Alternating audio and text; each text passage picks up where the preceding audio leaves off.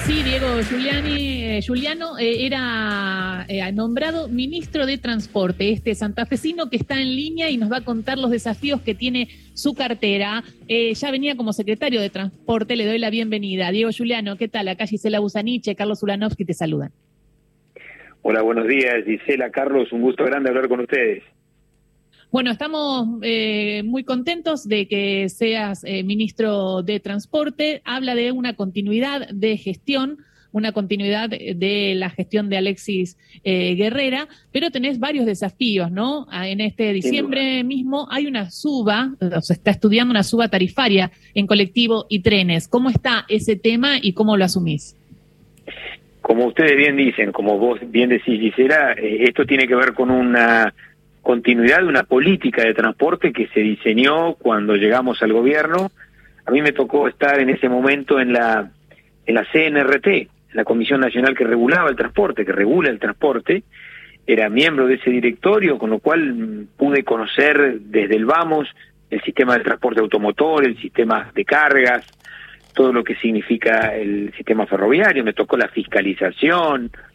Luego, eh, como también ustedes decían, eh, bueno, es, fui, fui convocado para ser secretario de Transporte de la Nación hace un año y medio y nuestro proyecto tiene que ver con la continuidad de un plan de modernización del transporte federal, un plan que tiene que ver con el permanente diálogo con las provincias, con los municipios, con los gobernadores y que asocia directamente al transporte al desarrollo de las economías regionales, a la producción, al trabajo argentino, que es lo que estamos fomentando, que es lo que el ministro Maxa también ha puesto como uno de sus mayores objetivos.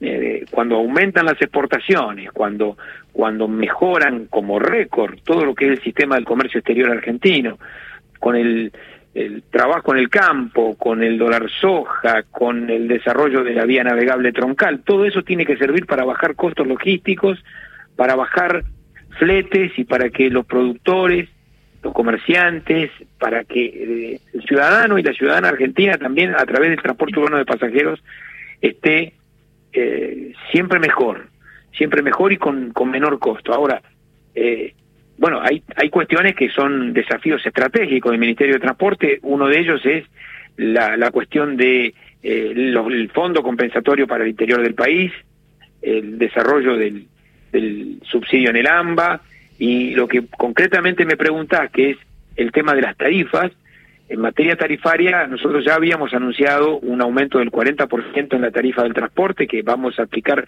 eh, no en diciembre, sino a partir del año 23. Esta es la, primera fase. Hmm. Así es. Esto este, entonces es lo que va a pasar a partir del primero de enero, ¿no? Estos eh, cambios que se vienen. Otra de las políticas que está realizando el Ministerio de Transporte, que me parece que deberían tener incluso más incentivo a nivel comunicacional, es, son los trenes eh, y es los trenes de pasajeros.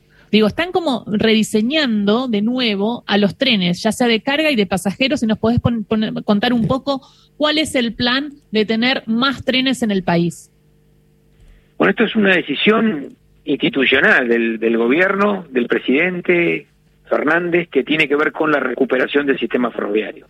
Nosotros venimos de una historia ferroviaria que ha tenido eh, momentos muy importantes y momentos muy críticos y una noche oscura. Y en verdad lo que lo que ha hecho el presidente en los últimos años es recuperar la inversión ferroviaria que se habían desmoronado a partir del 2016 2017 para, para adelante se desmoronaron en la Argentina. Y esto debería ser una política de Estado, no puede estar a la opinión de un gobierno de otro, a la decisión de un gobierno de otro, porque yo creo que si uno consulta con todos los partidos políticos, interpretan que la recuperación del sistema ferroviario sirve, sirve al pasajero, a la pasajera, al usuario, pero también sirve al sistema, eh, como decíamos, económico, porque mejoramos la carga, porque aumentamos la presencia del ferrocarril en todo el país. Y que fíjense ustedes que hay 17 ramales que hemos recuperado. Esto de que los ramales cerraban, bueno, en nuestro gobierno los 17 ramales se recuperaron completamente, intervinimos 1.800 kilómetros de vía y no solamente le dimos prioridad a la carga para que de esa manera se desarrollen las economías regionales, sino que también le dimos prioridad al pasajero, en la Argentina y un pedido que nos había hecho Sergio Massa cuando me tocó a mí llegar a la Secretaría de Transporte, que es que los ocho trenes metropolitanos que tiene el AMBA sean espejados con ocho trenes metropolitanos en las provincias argentinas, lo estamos cumpliendo. El último fue... los ramales eh, abren, ¿no? Digo, porque ramal, los ramales que cerraban en los 90, bueno, abren en esta gestión. La verdad que es una decisión muy importante. Incluso llega a haber demanda de pasajeros porque la diferencia es muy grande con los colectivos privados, por ejemplo. Así que se veía en Constitución y se veía en Retiro y también por Internet la compra de pasajes para el verano para ir a Mar del Plata, por ejemplo. Bueno, hemos tenido una, una, una venta de pasajes, de tickets de, tren, eh, más de 400 mil cuando se abrió la última vez.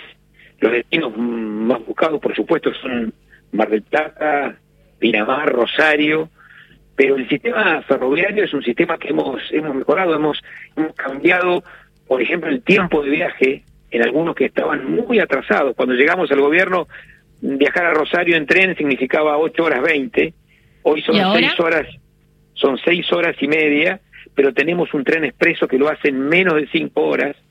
Esto es un cambio rotundo, menos de 5 horas para viajar a Rosario eh, cuando antes eran 8 horas 20, pero también el tren, el tren a Mar del Plata, el tren, el, el tren que se ha inaugurado en este periodo a Pinamar, eh, a través de Guido, los ocho trenes metropolitanos, que como decía, empezamos con el, el tren de, de Salta, el, Gran Salta, ¿por qué? Porque va de, de Salta, Campo Quijano, Güemes, el tren Rosario Cañada de Gómez, el, el tren de las Sierras en Córdoba, que la verdad que fue recuperado, me tocó a mí estar en esa inauguración, eh, se tuvieron que sacar arbustos y árboles que habían crecido en las vías. Y, esto, esto es, literal, ¿no? Entonces, este, este es el plan de inversión ferroviaria que, que siempre fortalecemos. Me parece que algo de lo más destacable del Ministerio de Transporte y de la gestión también de Alberto Fernández el tema de los trenes y te pregunto, ¿para cuándo el tren Ezeiza Ciudad de Buenos Aires que pasa por el AMBA, no? Me parece que todos los países, todas las ciudades, las grandes ciudades, y acá te hablo del AMBA, ¿no? Porque esta es una gran ciudad, no solamente Ciudad de Buenos Aires, sino todos los rincones también del conurbano para visitar para, para hacer turismo, para que eh, los extranjeros que vienen al país eh, lleguen más rápido y que nosotros también, ¿no? Digo, porque hoy es un lujo a veces ir a Ezeiza, a veces uno piensa cuánto tiene que gastar. ¿Hay un proyecto de esta idea de generar un tren eh, del aeropuerto de Ezeiza pasando por AMBA a la ciudad de Buenos Aires? Un proyecto, hay un proyecto que, que está en, en análisis, que es importante. En el AMBA se han también continuado las inversiones en materia de, de infraestructura ferroviaria. Eh, hay 28 pasos bajo nivel en ejecución, tenemos 15 puentes modulares en ejecución, eh, en el AMBA y en el resto del país también, pero digo, eh, 26 millones de personas viajan por mes en todos los servicios ferroviarios del país y en el AMBA eh, 4, millones y medio de pasajeros diarios. Es decir, mm. eh, este servicio que, que vos me planteas, Gisela, es algo que está en proyecto, que es muy importante avanzar. ¿Por qué? Porque la conectividad ferroviaria con el aeropuerto internacional es un deseo y, estamos muy avanzados en, en, en, la faz del proyecto. Eh, Juliano. Ay, se cortó. Bueno, ahora vamos a ver si podemos retomar el contacto con el ministro de Transporte, Diego Juliano. Acaba de asumir ayer, nos contó que antes fue secretario de Transporte, que sigue la línea de política de Alberto Fernández y la gestión de Alexis eh, Guerrera. Es interesante porque lo, que habla de los trenes muchas veces no lo ves en la tapa de los diarios, pero le cambia la vida a la gente, ¿no? Eh, y ahí está de nuevo conectado Carlos, el ministro de Transporte, Diego Juliano. Juliano, buen día. Eh, en este mismo programa... Hola, Carlos. ¿Cómo le va? Eh, en este mismo programa, esta semana, evocamos un acontecimiento de hace 109 años, que fue la inauguración de la primera línea de subte, la línea A, eh, que, que iba de Plaza de Mayo a, a Plaza 11. al año siguiente ya llegaba Primera Junta. Digo, ¿qué pasó que proliferaron los metrobuses y se olvidaron de construir más subtes? Bueno, ustedes saben que el tema de subtes es un tema que se discutió mucho eh, hace bastante tiempo y que hoy está en manos de la Ciudad Autónoma de Buenos Aires. Se produjo la transferencia del sistema de subterráneos a la Ciudad Autónoma de Buenos Aires. Esto es eh, gestión de, de Cava. Eh, pero, digo, ese, ese, por supuesto. Pero perdón, esa transferencia, digo, habida, habida cuenta de la parálisis de, y, la determinación de Cava de no construir ni un metro más de subte, ¿no se puede modificar? Bueno, a nosotros nos parece fundamental la, intermodalidad, sobre todo en materia de pasajeros en el AMBA, y el subte tiene un protagonismo fundamental. Esto, esto está en, en, una gestión que, que no es la nuestra, pero es cierto que sería importante que cada, cada tramo de subte que, que, pueda mejorarse o, aumentarse, esto significa conectividad en un área metropolitana como la de Buenos Aires. Ahora, nuestro objetivo siempre ha sido la, la intermodalidad, la multimodalidad del transporte y, y nuestra responsabilidad en este caso está en el sistema ferroviario a través de la operadora ferroviaria de trenes argentinos eh, y, ahí está el, esfuerzo que estamos poniendo, ¿no? Hay ocho, ocho trenes, mm, ocho líneas metropolitanas de pasajeros en el AMBA que todos los días están mejorando, que estamos mejorando las estaciones, que tenemos eh, dos líneas que están operadas, la línea Belgrano Norte y la línea Urquiza por Metrovías y Ferrovías.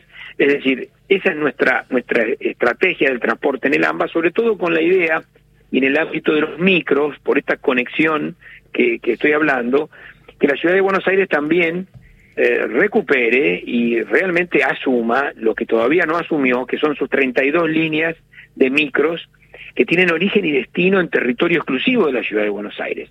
Ustedes recordarán que fue un debate que hemos eh, hecho desde el comienzo de este año con el ministro Guerrera en su momento, eh, tratando de que la, ciudad de Buenos Aires asuma su responsabilidad sobre su propia línea de transporte en, un área porque, porque esas 32 líneas las, eh, la subsidia el Estado Nacional, cuando debería subsidiarlas la Ciudad de Buenos Aires porque están solo en la Ciudad de Buenos Aires.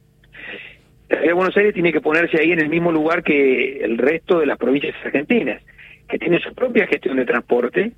Lo que corresponde a la nación es lo que es interjurisdiccional, más allá de que nosotros seguimos cooperando a través del atributo social, este es nuestro objetivo seguir cooperando con el transporte urbano de cada una de las jurisdicciones argentinas. Pero esta distorsión que se ha producido a partir del año 2018, sobre todo después del llamado consenso fiscal que se hizo durante la gestión anterior y que significó la práctica eliminación del fondo compensador del interior del país, del transporte del interior, y haber enganchado a las 32 líneas de la ciudad de Buenos Aires al subsidio federal de manera directa. Nuestro trabajo es justamente eh, la devolución de esas líneas para que el país tenga un tratamiento más equitativo, más igualitario en ese tema. Más equilibrado. Totalmente. Ministro, le hago una pregunta que tiene que ver con hidrovía, que también es importante. Se trata del paso fluvial en donde van cientos de barcos eh, día por día. Hablamos de un modelo de país también exportador y con un ah, y agroexportador que es muy importante y todo pasa por ahí. Hay dos líneas dentro del Frente de Todos, por lo que estuve eh, estudiando, si se puede decir de alguna manera. Una línea es volver a privatizarlo y otra línea es intentar generar o una especie de sistema mixto o en donde también se le dé prioridad a la construcción del canal de Magdalena como primer llegada también del puerto y no eh, que los barcos tengan que ir a Uruguay. ¿Cómo ve eh, esa situación más que ustedes en Santa Fe? Así es. Bueno, es muy clara su, su, interpretación de, de lo que significa hoy la vía navegable troncal, que no es una vía solamente, es un sistema, es un sistema fluvial, una gran ventaja comparativa que tiene la Argentina y que le permite, yo diría, perforar el territorio profundamente y lograr estar cerca del pequeño productor, del acopiador, de la pyme, de toda la cadena de valor, por supuesto, del sistema económico, el 80% de las exportaciones. Eh, la decisión del presidente Fernández de haber creado un ente nacional de gestión y de control de la vía navegable, que significa que las siete provincias costeras tengan voz y tengan voto en este tema. voz y voto. Esto no había sucedido antes. Eh, el hecho de que el gobierno, por supuesto, también participe con sus diferentes jurisdicciones. Nosotros vamos a fortalecer el ente, el ente nacional de control y gestión de la vía navegable. Vamos a promover con mucho eh, impulso también el canal Magdalena, que significa la recuperación, yo diría, de una integración vertical de los puertos fluviales argentinos, los más importantes de la vía navegable, con los puertos marítimos. Además de una salida soberana para la Argentina en su comercio exterior. Entonces, estos son objetivos fundamentales. Anoche el presidente, cuando me tomó juramento, habló de la vía navegable troncal y, nosotros vamos a, darle todo esta todo este impulso, ¿no? Que significa, y usted habló de dos, dos tendencias, en realidad esto estamos llegando a un punto de síntesis muy importante. Hemos tenido mm. eh, una reunión del Consejo Federal de la Hidrovía que incluyeron los siete gobernadores a los cuales convocamos por este tema, y el planteo es que hay que reconocer que la administración que ha tenido el Estado, eh, la percepción del peaje, ha sido muy importante, con un resultado muy positivo. 29 millones de dólares de resultado en un año positivo, más allá de, la facturación que significa el peaje, los 4.500 barcos que ingresan. Eh, lo importante de esto es que eh, vamos a continuar con esta experiencia positiva de una percepción del peaje por parte del Estado, más allá de que la decisión de los siete gobernadores, o por lo menos del Consejo Federal de la Hidrovía, ha sido la de eh, que luego la Administración General de Puertos pueda concesionar o pueda contratar obra que tiene que ver con el mantenimiento del sistema y con la ampliación de la vía navegable.